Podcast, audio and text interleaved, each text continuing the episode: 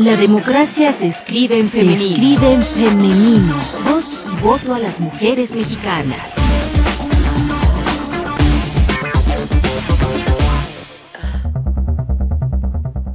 Tiempo de reflexión y veda electoral. Luego de más de 90 días de campañas electorales, las y los electores entramos a un periodo de análisis para saber por quién votar.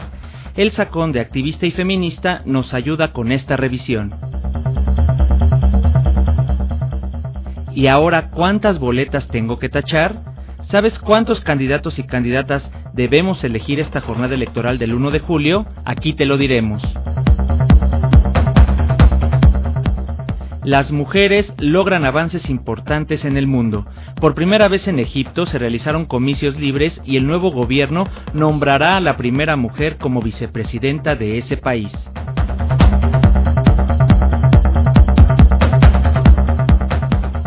Tal? Muy buenos días, gracias por acompañarnos en una emisión más de La democracia se escribe en femenino. Mi nombre es Francisco Muñoz y es un gusto recibirle en las frecuencias de Radio Educación y ya estamos aquí listas y listos un gran equipo de mujeres y hombres profesionistas de la comunicación para traerle lo último que podamos dar porque bueno, como ya está enterada y ya están enterados, hoy comienza ya formalmente esta veda electoral, se acabaron las campañas, para muchos dirán gracias a a todo, que esto se acaban los spots, que ya no vamos a tener más discursos, pero aquí viene el momento importante, el, el momento de la reflexión, saber después de haber escuchado propuestas de diversos candidatos y candidatas, hacia dónde podemos perfilar nuestro voto. Independientemente de lo que podamos tener como preferencias, es determinar a través de la información, a través de tener todos estos datos duros, qué es lo que tiene y nos, y nos da cada uno de los candidatos y de las candidatas, porque lo escucharemos en un rato más, a quienes vamos a elegir en nuestras boletas. En, estado, en varios estados de la República se elige también a gobernadores, también habrá eh, alcaldes, municipios, eh, diputados locales y aquí en la capital del país tendremos jefe de gobierno, tendremos jefes delegacionales, diputados y diputadas a la asamblea y al mismo tiempo eh, los candidatos a la presidencia también vamos a tener que elegir a senadores y diputados. La cuestión de la cuota de género, tal parece que se cumplió así rasgando los últimos minutos y todavía hasta hace algunos días estaban algunos partidos en estados revisando la cuestión de la cuota de género, pero bueno, ese es otro punto que tendremos que analizar ya pasada la elección. Por ahora le invitamos por favor a que nos llame 4155 1060 4155 1060 Lada sin costo 01 800 080 1060 01 800 080 1060 en el Twitter arroba democraciafem arroba democraciafem en el Twitter y en el Facebook búsquenos como la democracia se escribe en femenino. ¿Qué le parecieron las campañas? ¿Hacia dónde va? ¿Qué vamos a hacer en estos días? Vamos a reflexionarlos. Pero díganos si está contento con lo que vimos. Aquí esperamos sus llamadas. Visor femenino. En Estados Unidos, las mujeres inmigrantes serán uno de los grupos más afectados por la decisión de la Suprema Corte de mantener la cláusula de la ley antiinmigrante SB 1070, que permite a policías requerir los papeles de quien cometa alguna infracción menor. Esa política contribuirá al aumento de las detenciones por perfil racial entre eh, las mujeres. Las mujeres inmigrantes evitarán participar en actividades públicas de esa manera y denunciar crímenes contra eh, los hombres que ejerzan violencia doméstica. O también evitarán buscar servicios de salud necesarios como el cuidado prenatal. Hoy más de la mitad de las inmigrantes en Estados Unidos son mujeres. Ellas trabajarán para mantener a sus, trabajan para mantener a sus familias y son la columna vertebral de sus comunidades.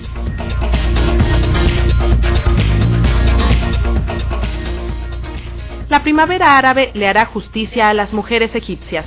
El primer presidente elegido democráticamente, Mohamed Morsi, anunció que designará a una mujer como vicepresidenta en un hecho sin precedentes en la historia de la nación de los faraones. Egipto no será un Estado islámico. Los derechos de las mujeres son iguales que los de los hombres, dijo el nuevo mandatario, quien proviene de las filas de la Hermandad musulmana.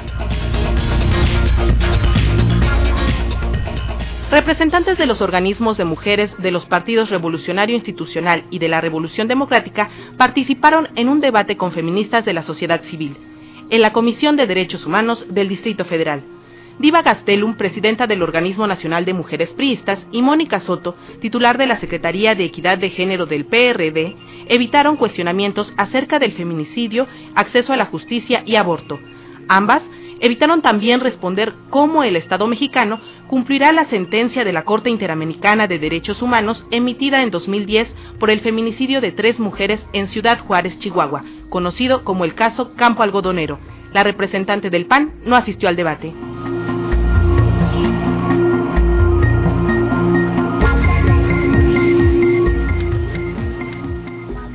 Y así es, ya nos acompaña aquí en la cabina de Radio Educación y le agradecemos mucho a Elsa Conde Rodríguez.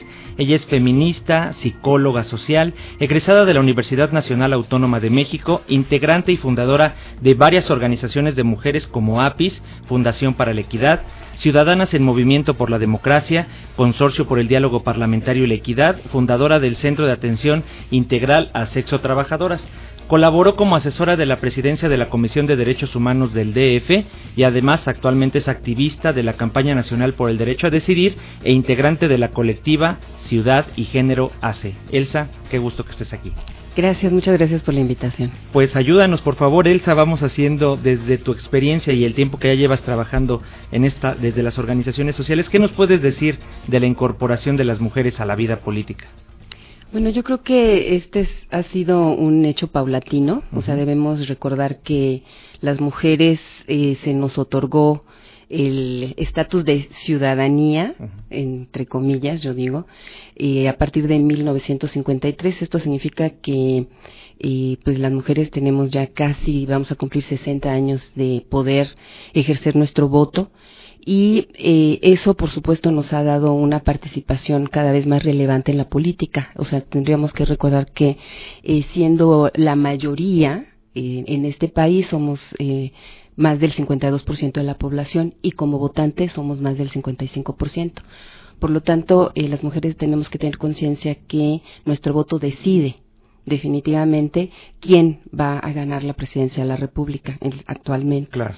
sin embargo, no corresponde nuestro derecho al voto a nuestro derecho a ser elegidas. Y creo que ahí está el gran reto para este siglo, porque definitivamente eh, hay datos muy duros y muy difíciles, como por ejemplo que no hemos rebasado el 5% de participación en las alcaldías. Entonces, bueno, pues ahí todavía hay mucho que hacer porque pues el municipio es, eh, digamos, el ámbito más cercano a las mujeres y donde prácticamente las mujeres no, no todavía no decidimos absolutamente nada. Ah, ahora, yo creo que ha habido medidas importantes, como por ejemplo eh, la cuota, en la actualidad es una cuota del 60-40.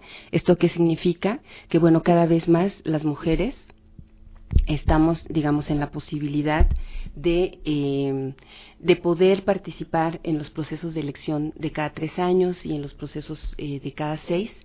Y eh, en este sentido, yo creo que aquí el gran, el gran problema ha sido que los partidos políticos realmente cumplan con la cuota de género, con el 60-40. Y creo que, bueno, el, esta última elección ha sido una elección muy importante porque nos ha, ha obligado, hay un fallo del tribunal de la, del poder eh, electoral de la federación que ha obligado a los partidos políticos a cumplir con la cuota. Entonces eso nos habla de que por lo menos para estas elecciones muy probablemente se incremente el, el, porcentaje de participación de mujeres en eh, todos los órganos de gobierno. Déjame preguntarte algo en el aspecto de la cuestión de cuotas de género. Eh, hay diversas voces, entre ellos aquí retomo algo que dice Miguel Carbonell, un académico, hablando de la cuestión de cuotas de género, de por qué no. Ellos, él dice, por ejemplo, violan el principio de igualdad ya que todas las personas deben ser tratadas por igual y la distribución de recursos destinados a una mayor justicia social se debería realizar sin atender cuestiones de género. Eso dice él. Otra, no son neutrales las cuotas de género y usan un criterio prohibido para diferenciar entre las personas como lo es el sexo de la misma forma de lo que sería el de la raza o la religión. Otra dice, son paternalistas y consideran a las mujeres como seres indefensos que requieren de un ordenamiento jurídico para poder competir con los hombres. Y finalmente Miguel Carbonell señala que no respetan los criterios de mérito, sino únicamente el de sexo. ¿Qué opinas tú? Yo creo que ahí hay una mala comprensión eh, o una inadecuada comprensión de lo que son las acciones afirmativas. Las acciones afirmativas, como sabemos, son medidas transitorias. Transitorias, esto quiere decir que una vez que se logre la igualdad, estas van a ser retiradas. Entonces, en este sentido, las acciones afirmativas a lo que apuntan es a que alcancemos la equidad, ¿verdad?, entre mujeres y hombres, reconociendo que por supuesto hay una discriminación. O sea, si no partimos del hecho de que hay una discriminación de género, entonces efectivamente, pues, eh, digamos, las acciones afirmativas o temas como las cuotas, pues, pues, efectivamente pueden estar fuera de sentido, pero creo que primero hay que reconocer que hay una discriminación. Cuando yo doy el dato de que solamente 5% de las mujeres participan en los municipios, ese es un dato de discriminación y de brecha de desigualdad, ¿no? Ahora, también una segunda cosa que me gustaría comentar es que las cuotas no establecen un, un no mérito. Claro, Lo que están diciendo es que frente a perfiles que aparentemente estén plasmando capacidades iguales, tendríamos que estar eligiendo por equidad un perfil de mujer o un perfil de género. Pero este, yo creo que ese es todo un tema porque en mi punto, desde mi punto de vista estamos trascendiendo el tema de cuotas. O sea, si no queremos cuotas, entonces apostemos a la paridad. ¿Qué significa la paridad? Si reconocemos que el mundo está dividido en 50% de mujeres y 50% de hombres y que la diferencia sexual es una diferencia universal, entonces digamos, distribuyamos el poder 50-50. Claro, sin necesidad de establecerlo por cuotas. A final de cuentas, digo, también lo podemos ver por el otro punto, o sea, es una paridad de 40-60, que son las cuotas más o menos, pero no te dice que 40 mujeres, 60 hombres, ¿no? Podríamos en un momento dado encontrar 60 mujeres y 40 hombres. Al final de cuentas es ese punto, y lo que señalas de la cuestión de discriminación es muy importante, porque algunos de esos argumentos lo remarcan, pues, ¿no? O sea, dan la razón de por qué tienen que existir, desgraciadamente, las cuotas, ¿no? Como este punto de que son paternalistas, por supuesto, porque a final de cuentas lo que están generando es esta parte de disparidad que tú ya señalas.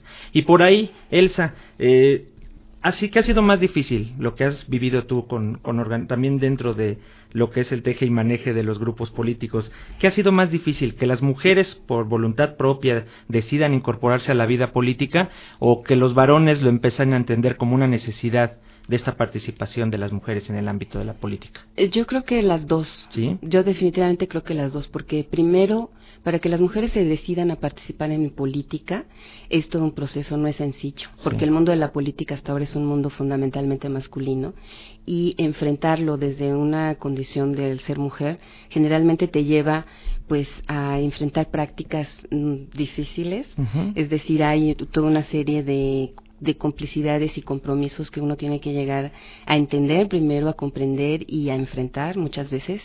Entonces, bueno, primero participar es difícil y además porque hasta ahora todavía no hay responsabilidades compartidas en el hogar. Entonces, es, digamos, una, muchas veces se convierte participar en política en una triple carga para las mujeres, ¿no? O sea, considerando su carga de trabajo como, como, pues, encargada del hogar, después el trabajo profesional y encima la política, con una tercera carga. Claro. Pero yo creo que también habla, también tiene que ver con una voluntad política de hombres, que yo creo que cada vez hay más este, hombres que comprenden que las mujeres tenemos cosas que aportar a la política. Y desde ese lugar creo que también necesitamos el compromiso de los hombres para que las mujeres podamos estar cada vez más ahí. Aunque nada nos hemos eh, nada ha sido digamos nos han dado gratis o sea nos, nos hemos ganado prácticamente todo pero sí se requiere de una voluntad política expresa de los señores. Entonces creo que son las dos cosas. O sea, que las mujeres nos animemos a estar, pero que también los hombres comprendan que el que estemos nosotras es una ganancia para todos. Y es curioso porque también hemos visto, por ejemplo, en, conferencias de prensa o en algunas entrevistas a, políticas, a mujeres políticas, que lo que le dicen, ¿y, ¿y dónde deja su hijo? ¿No? O le preguntan esto, ¿y, qué pasa? ¿Dónde tiene que dejar? ¿Qué hace por su familia? ¿La familia qué pasa? Pero eso no le preguntan a un varón, por ejemplo, ¿no? A un a ver qué sienten algún político y que le digan, oiga, y mientras usted está aquí, ¿dónde están sus hijos o qué están haciendo, no? Como que por ahí empieza la, la situación también, ¿no? Sí, eh, lo vemos como de manera natural, ¿no? o sea, y además hay imágenes maravillosas como de esta diputada de Italia, Donde eh, es, maravillosa esta imagen donde ella está prácticamente amamantando en una curula a su hijo. Bueno, pues muchas veces eso tienen que hacer las mamás, ¿no? Las mamás que se deciden a meter en la política, que tienen que estar negociando todo el tiempo los tiempos que le dedican a la política y los tiempos del cuidado a los hijos. Exactamente. Y, y hay en cuestiones que luego no vemos, ¿no? Eh, por ejemplo, cuando se forman ya comisiones en el Congreso, por ejemplo. Eh, si tú nos puedes platicar, porque también se da este punto de inmediatamente señalar, ay, es mujer, es diputada, pues ¿por qué no la mandamos a e-género o la mandamos a salud? ¿No? Este punto también lo encuentran mucho, ¿no? Y, no lo vemos pues desde acá la ciudadanía porque no tenemos eh, tan fácil acceso a esto de las discusiones en comisiones, pero tú nos puedes comentar un poco de Exactamente, yo creo que es bien importante esto que mencionas porque hablar de mujer no, no automáticamente es hablar de género.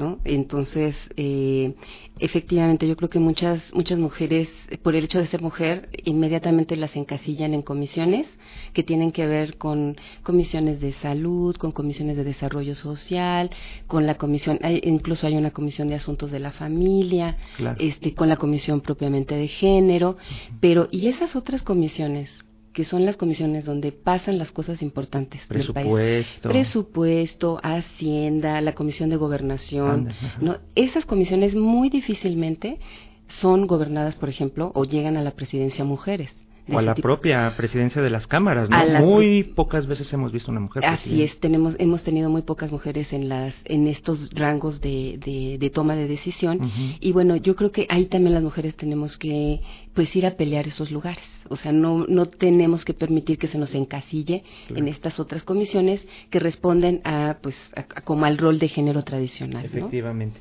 Vamos a continuar platicando de esto, Elsa. Eh, si me permites, vamos a escuchar un reportaje de nuestra compañera Eliud Hernández, quien nos va a decir el número de mujeres que participarán en este proceso electoral a puestos de elección popular, a cuáles compiten, qué es lo que se va a hacer, las cuotas de género.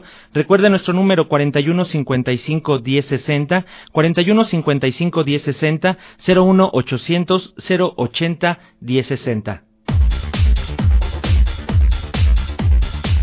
La cuenta atrás ha comenzado. Este fin de semana, los y las mexicanas participaremos en la movilización electoral más amplia en la historia moderna. 2.127 cargos de elección popular están en juego. En el centro del gran tablero electoral llamado México está la ciudadanía. En términos generales, elegiremos presidente de la República, 128 senadores, 500 diputados, un jefe de gobierno de la Ciudad de México, seis gubernaturas de los estados de Chiapas, Guanajuato, Jalisco, Morelos, Tabasco y Yucatán, Además, 15 congresos locales serán renovados en su totalidad y las 16 delegaciones políticas de la capital del país.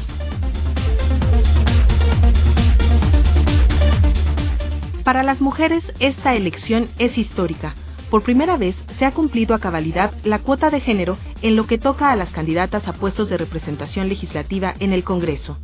De acuerdo con datos del Instituto Federal Electoral, 42% de las candidatas de mayoría relativa son mujeres y el restante 58% son hombres. La moneda está en el aire para constituir un poder legislativo más equilibrado en cuestión de género. En cuanto a participación ciudadana, 51.6% del padrón electoral está conformado por mujeres y el IFE proyecta que en estos comicios alrededor del 56% de los votos serán emitidos por ciudadanas. Asimismo, en este ejercicio cívico, del total de funcionarios y funcionarias de casilla, 57% serán mujeres. Es así que efectivamente este 2012 la democracia se escribirá en femenino. Nuestro voto es crucial y acudiremos a las urnas cada vez más libres e informadas. Para la democracia se escribe en femenino, Eliud Hernández.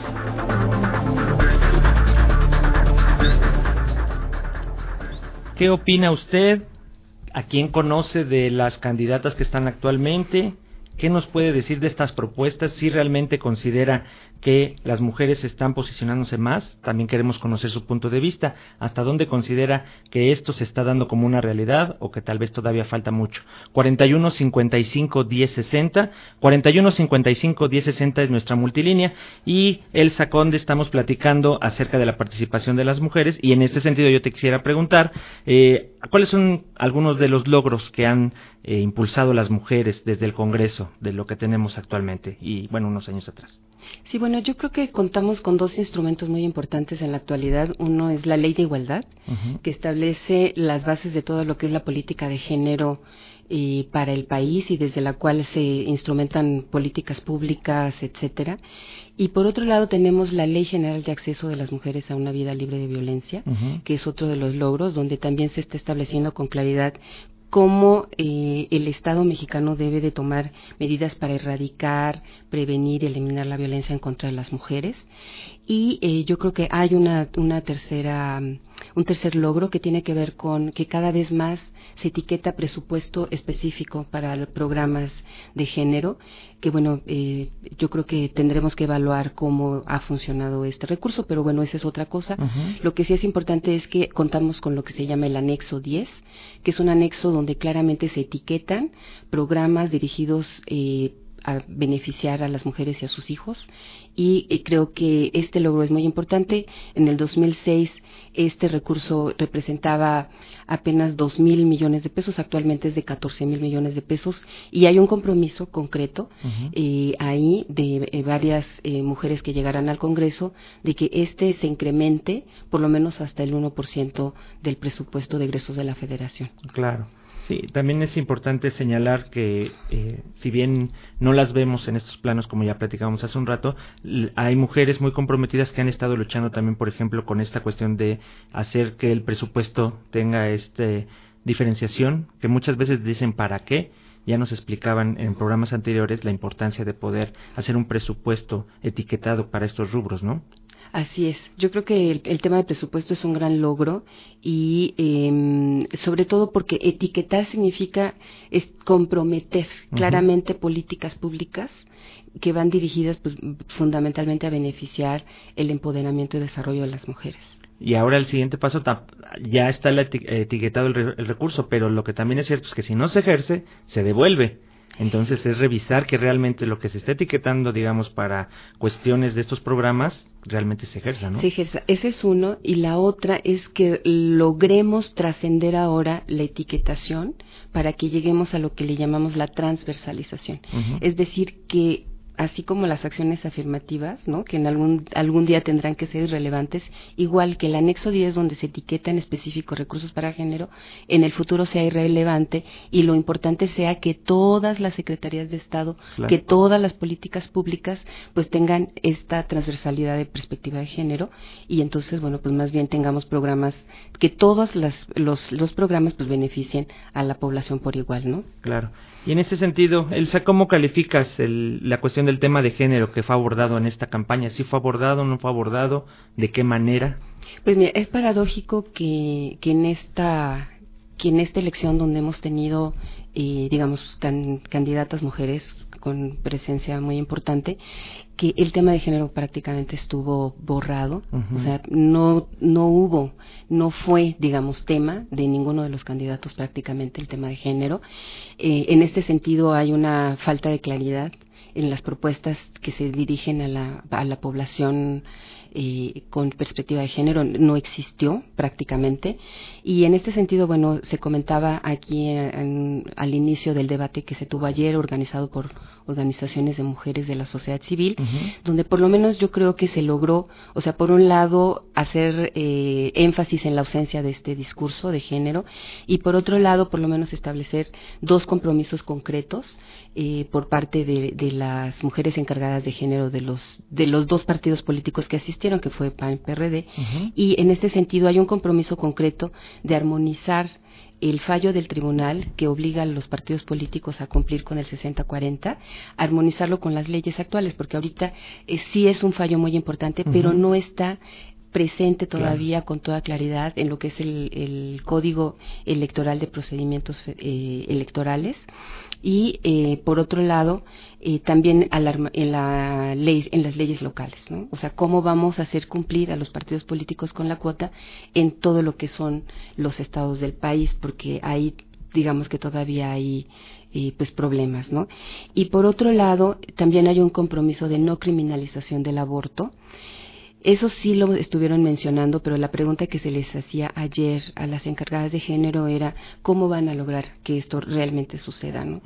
Yo creo que a mí lo que me llama la atención es que cómo pasamos, y yo creo que esa es una gran reflexión, por supuesto no vamos a tener tiempo de, abordarla ahorita en este momento, pero es cómo pasamos de la demanda que ha sido una demanda de una década prácticamente de no despenalización del aborto al no criminalización del aborto. Yo creo que ahí han sucedido muchas cosas en estos últimos tiempos. Hay leyes que se han aprobado en 17 estados del país que han orillado a muchos eh, actores a criminalizar a las mujeres que abortan y eh, entonces bueno creo que en ese terreno sí vamos para atrás o sea, yo creo que ahí sí hay un retroceso de algo que se iba ganando. Bueno, recordemos que en la Ciudad de México sí está despenalizado el aborto hasta la doceava semana de gestación. Y sin embargo en el resto del país sí tenemos una, las mujeres sí tenemos eh, condiciones eh, desiguales para tomar decisiones que tengan que ver con nuestro embarazo y nuestra maternidad. Y bueno este, en este sentido hay un compromiso de no criminalizar pero las mujeres nos debemos de preguntar eso qué significa ¿qué significa que no van a criminalizar, cuando en el resto del país vemos efectivamente lo contrario. Lo contrario, sí, por lo menos en estos eh, 17 estados en donde tanto el eh, dos partidos PRI y PAN decidieron eh, sí por esa línea, ¿verdad?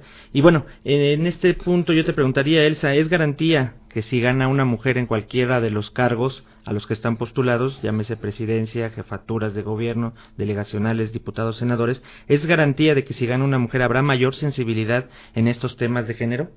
Bueno, nosotros lo que hemos dicho, nosotros me refiero a mujeres que venimos del movimiento feminista, hemos dicho que cuerpo de mujer no significa conciencia de género.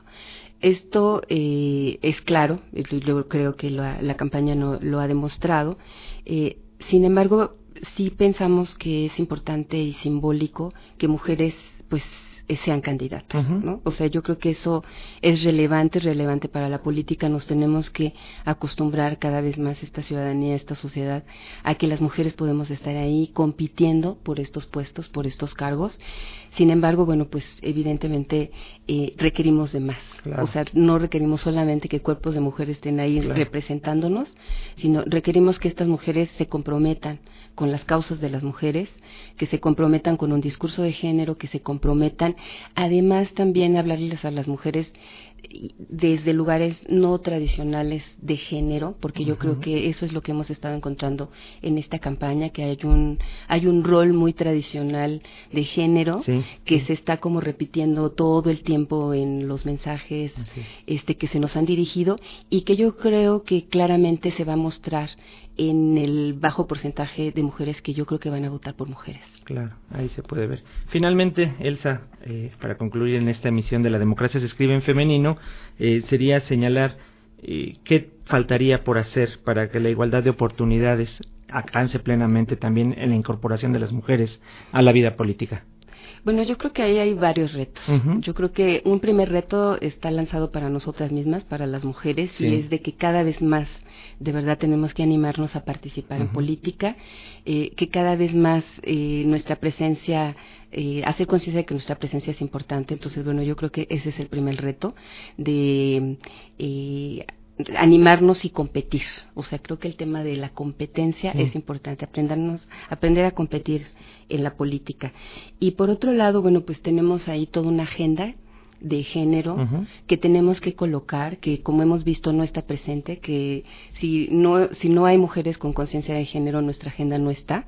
Entonces creo que colocar nuestra agenda en las campañas, en las elecciones, pelear por ellas dentro de los partidos políticos es importante.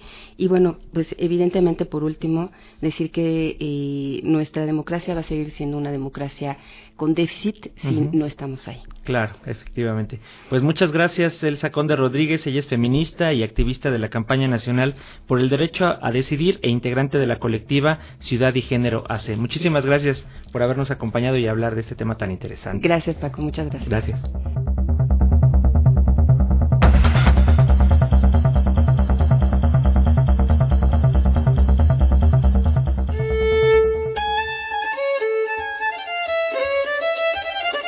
A lo largo de la historia hay trinidades que han sido significativas y ahora crearemos una, festejando el tercer aniversario de Paisaje Interno. Fusionaremos programa con profesionales invitados y por supuesto usted, en vivo, presente, interactuando y haciendo preguntas directamente a los y las especialistas. Asista con nosotras el próximo jueves 19 de julio a las 12 horas a las instalaciones de Radio Educación. Ángel Urraza 622, Colonia del Valle. Le esperamos. Y así es, aquí nos vamos a ver para este programa hermano, Paisaje Interno. Así que ya sabe, no se lo pierda. Eh, por el día de hoy termina La Democracia se escribe en femenino, los reportajes y la voz de Eliud Hernández, la musicalización a cargo de Daniel García, controles técnicos en estudio Guillermo Lagarda, los controles técnicos aquí en cabina de Ramiro Romero, asistente de producción y llamadas Mónica Salcedo y Janet Salvador, coordinación general y conducción Francisco Muñoz, todas y todos en una producción de Guadalupe Sánchez para Radio Educación. Las mujeres participamos y también decidimos. Decidimos. La democracia se escribe en femenino. 1060 de amplitud modulada. Radio Educación. Desde la ciudad más poblada del mundo. Radio Educación.